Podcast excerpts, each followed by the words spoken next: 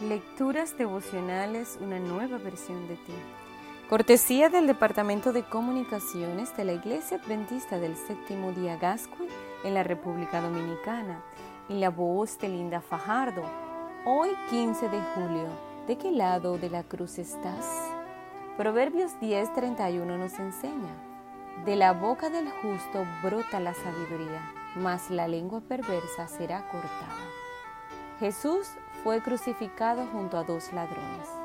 En medio de la agitación de la muchedumbre, el Señor escuchaba claramente las quejas y las amargas murmuraciones de uno de ellos.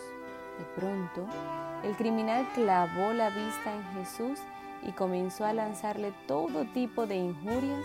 Entonces le dijo, si tú eres el Cristo, sálvate a ti mismo y a nosotros.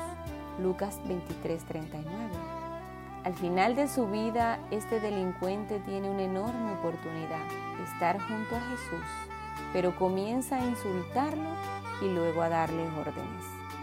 Sálvate, ¿qué estás esperando para ayudarnos? ¿Acaso no te das cuenta de que te necesitamos? De alguna manera cree que merece la salvación y la exige.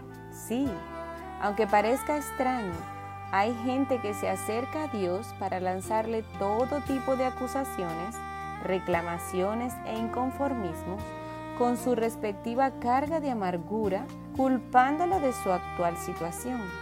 Si eres tan poderoso, ¿por qué permites que me suceda esto? ¿Por qué no haces algo para que deje de pasarlo mal? El otro ladrón escuchaba atónito los improperios y las exigencias que su compañero lanza a Jesús. Ni siquiera estando en la misma condenación temes tú a Dios. Nosotros a la verdad justamente padecemos porque recibimos lo que merecieron nuestros hechos, pero este ningún mal hizo. Este hombre se confiesa como un delincuente que ha sido justamente condenado. No obstante, a diferencia del otro ladrón, considera que Jesús no merece el castigo que está padeciendo. Seguramente ha escuchado alguno de sus mensajes con anterioridad. Asimismo, parece estar informado de que Jesús volverá en las nubes de los cielos en gloria y majestad. Por si fuera poco, acepta que Jesús es el Salvador que pronto establecerá su reino en este mundo. Entonces dice, acuérdate de mí cuando vengas en tu reino. A pesar de estar clavado en la cruz, Jesús fue fiel al cumplimiento de la misión para la que había venido a este mundo, ofrecer la salvación.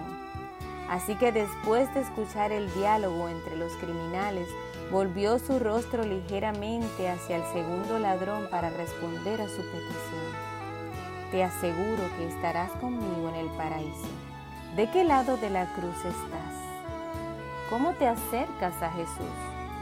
¿Sueles reclamar a Dios sus supuestas injusticias hacia ti, exigiéndole que te libre de tus problemas? ¿O acaso reconoces que las malas decisiones de tu vida son responsabilidad tuya? La esperanza de salvación sigue ahí. ¿Dónde vas a situarte? La decisión es tuya.